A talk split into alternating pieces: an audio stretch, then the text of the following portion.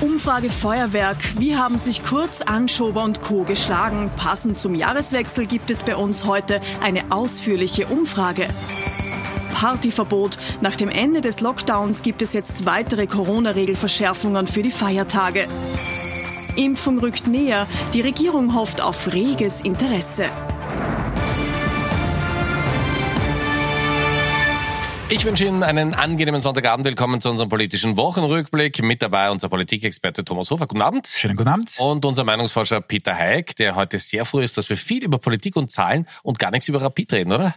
Ja, ja. es mag sein. Ja. Schönen guten Abend, hallo. Schön, dass Sie da sind. Letzte Ausgabe vor der Weihnachtspause, letzte Ausgabe in diesem Jahr. Beginnen wir gleich mit einem kleinen Rückblick. Wir haben für diese Sendung sowohl den Gesundheitsminister Rudolf Anschober als auch Kanzler Sebastian Kurz gefragt, wie Sie denn zu Beginn die Corona-Krise eingeschätzt haben und was Sie jetzt für Bilanz ziehen. Also ich glaube, das Virus hat niemand unterschätzt. Äh, ganz im Gegenteil, es war ja so, dass man am Anfang sehr wenig über das Virus wusste. Ähm, und insofern gab es zu Beginn viel Unsicherheit. Da sind wir heute in einer viel angenehmeren Situation. Man hätte schon besser vorbereitet sein können, muss ich ganz offen sagen. Äh, dieses Haus, das Gesundheitsministerium, hatte einen großen Wechsel an Ministern äh, in den letzten Jahren hat deswegen hat es auch sehr viele Veränderungen im Haus gegeben. Strukturen wurden verändert, Positionen wurden verändert. Und genau der Bereich, der eigentlich für die Krisenbekämpfung geplant gewesen wäre, der hat nicht mehr existiert, weil er von einer Vorgängerin von mir beendet wurde. Die gesamten Interviews sehen Sie dann bei uns im Jahresrückblick am Mittwoch um 22.20 Uhr. Herr Hofer, wenn wir gleich mit Rudolf Anschober beginnen können, der ist seiner Kommunikationslinie treu geblieben. Er entschuldigt sich ausführlich das ganze Jahr, aber ja, und das ist zu wenig mittlerweile. Also ich finde es grundsätzlich sympathisch, haben wir an dieser Stelle im gesamten Jahr öfter besprochen, äh, dass das äh, grundsätzlich ein Asset ist, wenn man sich auch, wenn man Fehler macht, äh, entschuldigen kann. Aber das ist wirklich mittlerweile Entschuldigung in Permanenz. Und man muss auch sagen, es gibt fast schon den wöchentlichen Anschober, also das heißt sein Ministerium, jetzt wieder diese Gesetzesvorlage, die schwer mangelhaft war, wo die Frage war, na, die Polizei, die Privaträumlichkeiten etc. Ähm, dann zieht man zurück, dann war es wieder keiner, dann war es nur ein Versehen. Also äh, das verunsichert zusätzlich und man muss es einfach so sagen, ist unprofessionell, ist ungenügend. Ähm, der Minister, wir haben es gerade wieder gesehen im Zuspieler, ist sehr gut im Niedermoderieren, seine Stimme ist sehr angenehm. Äh, danach äh, ja, ist man wieder vielleicht ein wenig besänftigt, aber Faktum ist, dass das inhaltlich deutlich zu wenig ist. Und wenn er, und das hat mich jetzt schon überrascht, dass er dem Ball sozusagen nur den Nach- oder den Vorgängern natürlich zuspielt, ähm, das ist ein Teil Teil der Wahrheit. Das Gesundheitsministerium war nie eines der stärksten äh, in der Riege der Ministerien, aber das ist jetzt schon auch ausgemacht. Nach über zehn Monaten also war ja Anfang Jänner, dass er angetreten ist äh, und zehn Monaten äh, Pandemie, muss man das Haus schon anders im Griff haben. Muss man diese strukturellen Schwächen, die es seit Frühjahr gibt, wirklich in den Griff bekommen. Es war bis vor kurzem so, dass drei Sektionen nicht besetzt waren, also an der Spitze, äh, zusätzlich der oberste Sanitätsrat. Da muss man auch sagen, da kann der Anschober sich nicht an der Vorgängerin und auch nicht an den anderen abputzen. Das ist schon auch er selber. Im Gegensatz dazu Sebastian Kurz? Ja, Sebastian Kurz äh, zeichnet jedenfalls nicht aus, dass er sich äh, für eigene Fehler mm, entschuldigen kann. Das ist völlig richtig. Sehr diplomatische Formulierung. Hat, ja. hat begonnen damals im, im Kleinwalsertal. Wir haben es auch hier gesagt, dass das absolut ein, ein, eine, Entschuldigungs, eine Entschuldigung wert gewesen wäre, gar keine Frage.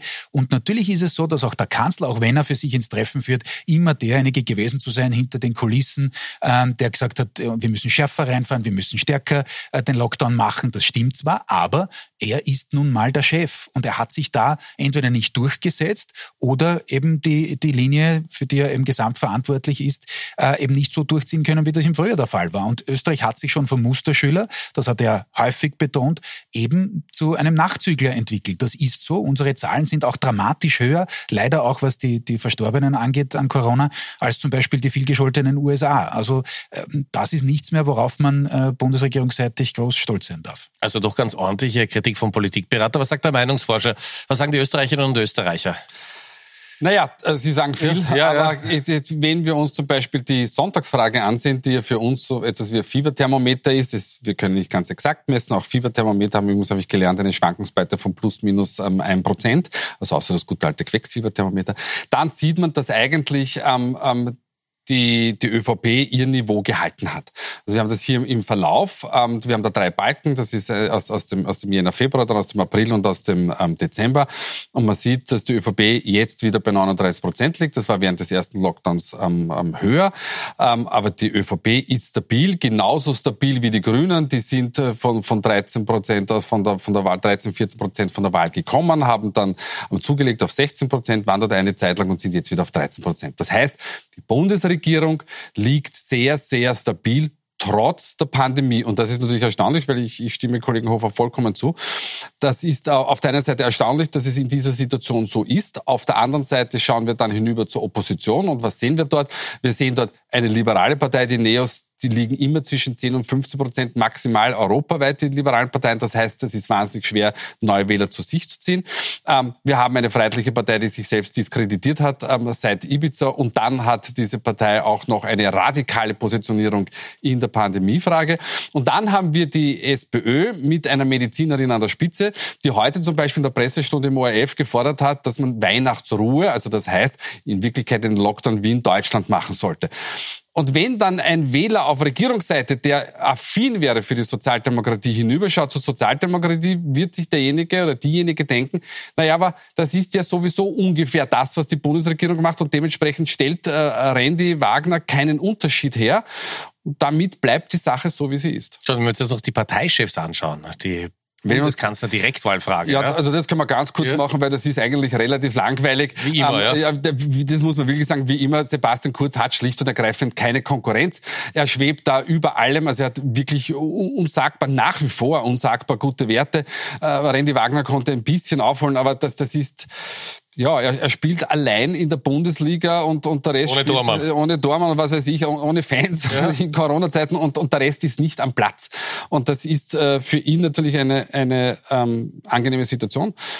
Spannend wird es, sollte es denn irgendwo einmal einen Personalwechsel geben ähm, und ähm, dann könnte vielleicht ein Herausforderer, eine Herausforderin auf den Plan kommen und dann wird es vielleicht wieder enger für Sebastian Kurz. Und fragen Sie mich jetzt nicht, wer der Austauschkandidat ist. Nein, das frage ich Sie erst nach den Weihnachtsferien. Herr Hofer, wenn wir uns jetzt die Zahlen anschauen, wenn wir uns die Opposition anschauen, diese Woche hat es ja Gerüchte gegeben, dass möglicherweise auch bei den Massentests zu teuer eingekauft wurde von der Regierung. Das wäre doch eigentlich ein aufgelegter Elfer für die Opposition. Man hat das Gefühl, die sind zwar da, aber spielen nicht wirklich mit. Ja, es, es gab, wir haben es vorher beide angesprochen, zahlreiche Fehler oder zahlreiche zumindest äh, Anlässe, um da reinzugehen und um die Regierung da äh, ein bisschen in die Defensive zu drücken. Aber die beste Lebensversicherung der Regierung ist nun mal die Opposition, wie vom Kollegen Hayek äh, ausgeführt. Das ist so.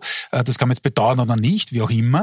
Äh, aber das ist eben die, das, das Kissen, auf, denen, auf dem sich äh, Kurz äh, und durchaus auch die Grünen derweil einmal noch äh, schon noch ausruhen kann. Ich bin ganz beim Kollegen, es ist ein, ein, ein heikles Jahr, das da vor der Regierung liegt. Warum? Wir haben es hier schon im, im Frühjahr an, angetönt und das hat sich intensiviert. Es knistert und knarrt natürlich auch im Koalitionsgebälk einigermaßen. Äh, das heißt, auch da die Eifersüchteleien zwischen einzelnen Ministern, der Regierungsspitze etc., äh, durchaus auch die ersten Konflikte zwischen Kanzler und seinem Vize, ähm, das wird sich intensivieren, wenn einmal hoffentlich bald die, die Pandemie als solche eingedämmt ist. Äh, da kommt zuerst einmal noch die Impfstrategie. Im Übrigen deswegen sehe ich das auch sehr kritisch, weil man auch diese Massentests, die aktuell noch immer laufen, äh, kommunikativ nicht gerade hoch gewonnen hat, sage ich mal, äh, weil man das einfach verhunzt hat, weil man da sehr uneinheitlich kommuniziert hat. Und wenn das bei der Impf Strategie auch passiert, na dann, ich äh, glaube, der Kollege Hayek hat dann noch Zahlen dazu, äh, dann wird's wirklich grimmig. Aber sollte man das mal erledigt haben, dann kommt es erst wirklich dick. Warum? Dann wird mal die Frage gestellt werden, und wie kommen wir jetzt wieder von diesen horrenden Schulden Schulden, die wir logischerweise gemacht haben, wieder weg. Es wird aufkommen die Verteilungsfrage, das heißt Vermögensteuern etc. Das ist der nächste Sprengstoff für diese Regierungskonstellation. Das heißt, da wird es nicht einfacher und es wird auch nicht einfacher, wenn es darum geht, ähm, dass es einfach sehr viele äh, Wählerinnen und Wähler mittlerweile gibt, die einfach da die ökonomischen äh, Auswirkungen am, am eigenen Leib wirklich sehr, sehr massiv spüren. Da werden wir viel diskutieren in den Sendungen im nächsten Jahr, wie die Regierung da vorgeht. Schauen wir uns jetzt mal das Chaos rund um die Verordnungen an. Also der Lockdown war zu Ende, der zweite. Und jetzt gibt es in dieser Woche schon wieder Verschärfungen, was die Weihnachtstage betrifft und vor allem auch was Silvester betrifft.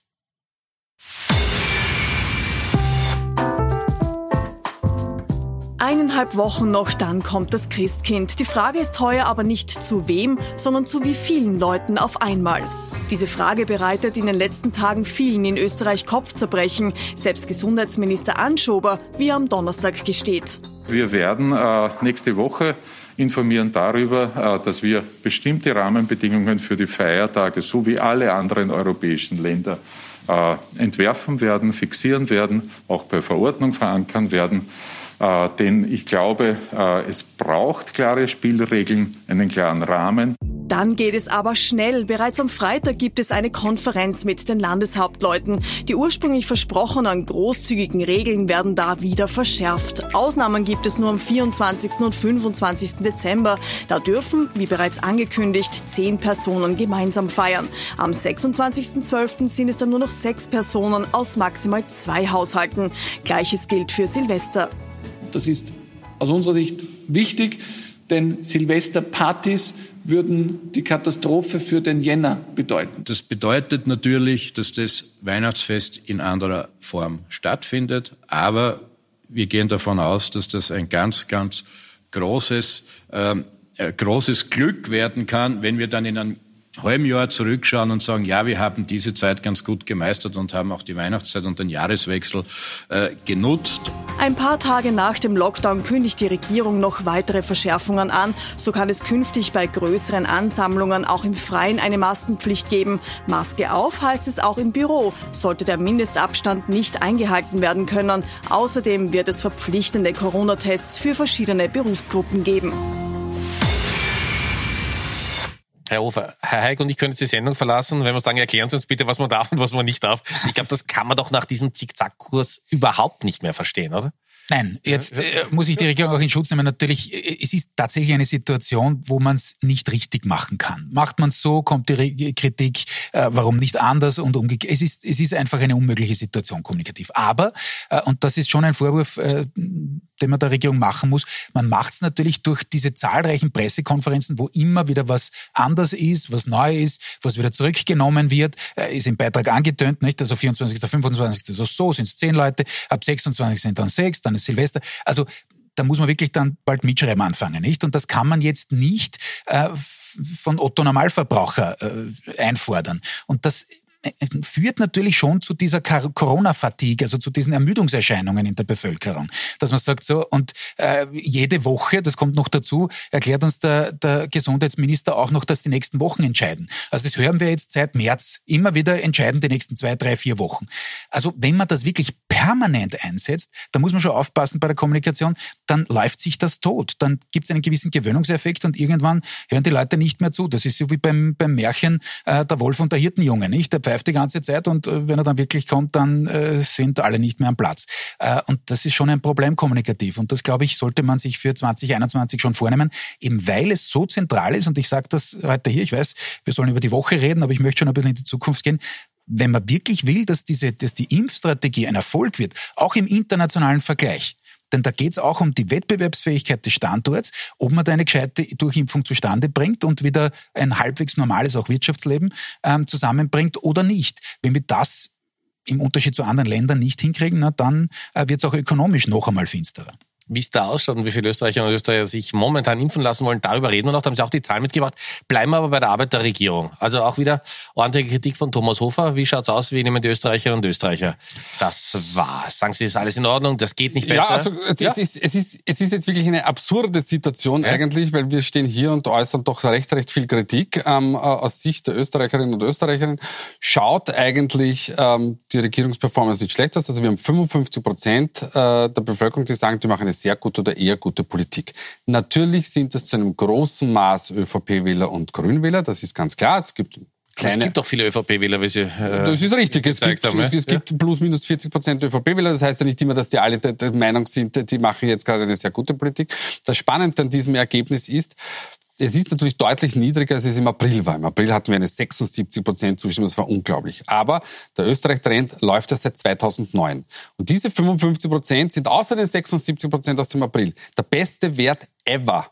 Also wir hatten zum Beispiel äh, beim Gespann Feimann-Spindlerecker hatten wir eine Zustimmung von 25 Prozent. Also haben 25 Prozent gemacht, haben eine sehr gute oder eher gute Politik. Also da sieht man schon, dass Sebastian Kurz ähm, und seine Regierungen sind ja schon mehrere gewesen, ähm, ähm, durchaus etwas bewegt hat.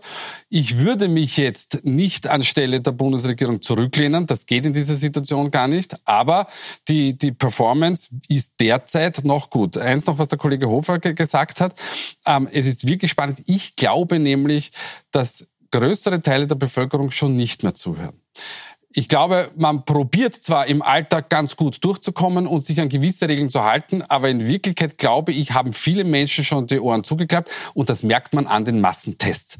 Denn hätte es hier, gäbe es hier ein tiefer sitzendes Problembewusstsein oder eine Verbindung zur, zur Regierung, dann wären diese Tests deutlich besser ausgegangen. Und jetzt kommt noch etwas hinzu. Jetzt geht zum Beispiel der Landeshauptmann Platte hinaus und sagt, na, diese 31 Prozent, die wir in Tirol haben, na, phänomenal. Und da haben wir tausende Infizierte äh, verhindert. Bitte, ganz ehrlich, das, das ist das Pfeifen im, im Wald. Also da hat man den Kontakt verloren. Es wird ganz, ganz schwer, den, den zu halten und wieder aufzubauen. Und dann auch was die Impfung betrifft. Ganz kurz, bevor Sie äh, antworten, dann sagen Sie es noch ganz schnell. Nein, ja. aber es ist, es ist genau der Punkt, nicht? Wir sind uns da einig beim, beim Thema äh, Massentests und Impfungen. Äh, wie gesagt, man hat das kommunikativ verhunzt und es ist tatsächlich so. Ja, die Werte sind gut, das bestreitet auch niemand, das kann man der Regierung auch lassen, gar keine Frage. Äh, es ist nur so, es geht hier nicht um Parteipolitik, sondern es geht um ein grundsätzliches Vertrauen in die Maßnahmen, was jetzt Corona angeht. Ich sehe das weder durch die türkise, die grüne, die rote, die blaue oder die pinke Brille. Darum geht's nicht, sondern es geht darum, dass wir den Standort, dass wir das Land äh, wieder fit bekommen für die Zukunft. Und da verspielt man einfach mit solchen, Entschuldigung, äh, man muss es so hart sagen, chaotischen Kommunikationslinien, sondern immer verschiedene gewesen, äh, Regierungsstreit intern, Regierung gegen Länder etc., verspielt man einfach den Kredit, den man noch wirklich brauchen wird wie einen Bissen Brot, nämlich dann, wenn es um die Impfstrategie geht. Und die Kommunikation auch funktionieren kann. Da würde ich sagen, schau mal über die Grenzen ab Mittwoch. Harter Lockdown in Deutschland, das knapp vor Weihnachten. Und schau mal, wie unglaublich emotional die deutsche Kanzlerin Angela Merkel im Bundestag geworden ist. Ich will nur sagen, wenn wir jetzt vor Weihnachten zu viele Kontakte haben und anschließend es das letzte Weihnachten mit den Großeltern war, dann werden wir etwas versäumt haben. Das sollten wir nicht tun, meine Damen und Herren. Dadurch, dass es natürlich in Deutschland viel weniger Auftritte gibt und äh, es Virologen gibt, äh, die, die auftreten, hat natürlich die Bundeskanzlerin einfach noch mehr in Reserve und so ein Auftritt, wie, wie wir ihn von ihr gesehen haben, der bewegt natürlich schon noch. Das ist so. Jetzt war äh, Deutschland natürlich in den letzten Monaten deutlich besser unterwegs als, als Österreich, machen jetzt den Lockdown mit besseren Zahlen, als, als wir sie haben. Ähm, ich hoffe, es geht auch bei uns runter, äh, gar keine Frage. Äh, ich fand jetzt diesen Teil der Rede den schlechtesten, muss ich sagen, weil er natürlich schon sehr stark äh, diese Angstgeschichte natürlich äh, forciert. Das ist schon so. Aber ansonsten haben Sie vollkommen recht. Diese Rede war grundsätzlich, ich würde eben diesen Passus ein wenig ausnehmen. Hat ähm, der Teil mit den Schulen besser gefallen, dass in 100 Jahren keiner fragen wird, wenn die Schulferien drei Tage früher beginnen? Ich komme heute noch drauf, äh, Herr Knapp, jetzt haben Sie mir den, den Punkt ein bisschen weggenommen. Ähm, ich fand den Teil am besten, wo sich die, die Frau Merkel auf die Wissenschaft und auf die Aufklärung bezogen hat und gesagt hat, dass das die Leitlinie für die Politik sein muss. Und das ist das Zentrum. Es geht hier noch, ich sage es noch einmal, es geht nicht um Parteipolitik. Ob sich jetzt der Bundeskanzler mit dem Gesundheitsminister versteht oder nicht.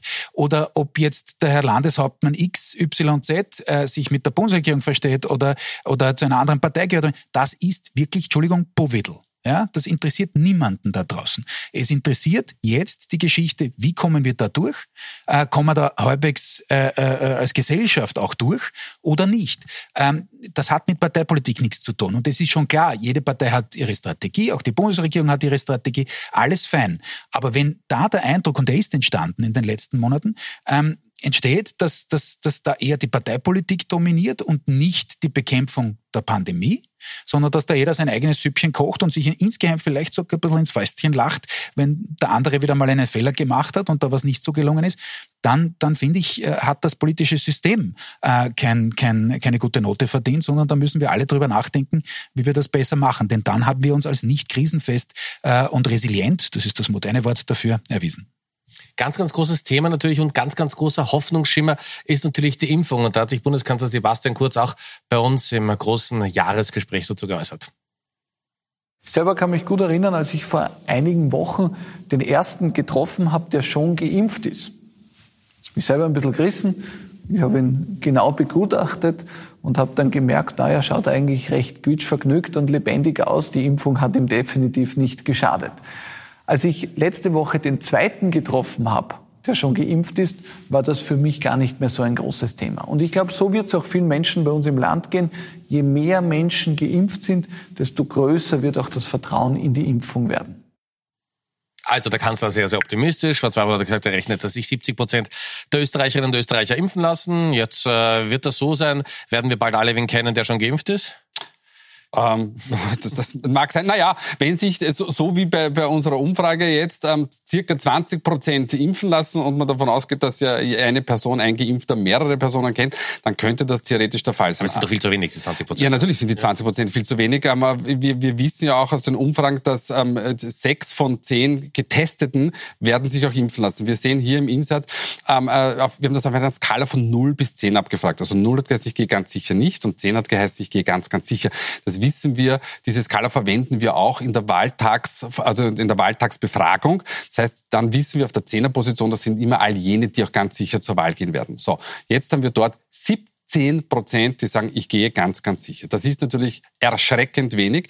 Jetzt nehmen wir noch die 8 und die 9 dazu. Sind wir nicht so? Ja? Dann kommen wir auf 30 Prozent.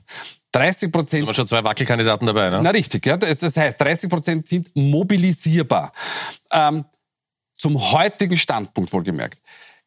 Der Kanzler erklärt das gar nicht schlecht. Es ist, was er erklärt, ist, was verwenden wir auch in der Meinungsforschung, um oft an andere Interviewpartner zu kommen, ist der berühmte Schneeballeffekt. Ich mache einfach, weil die Frage, kennst du jemanden?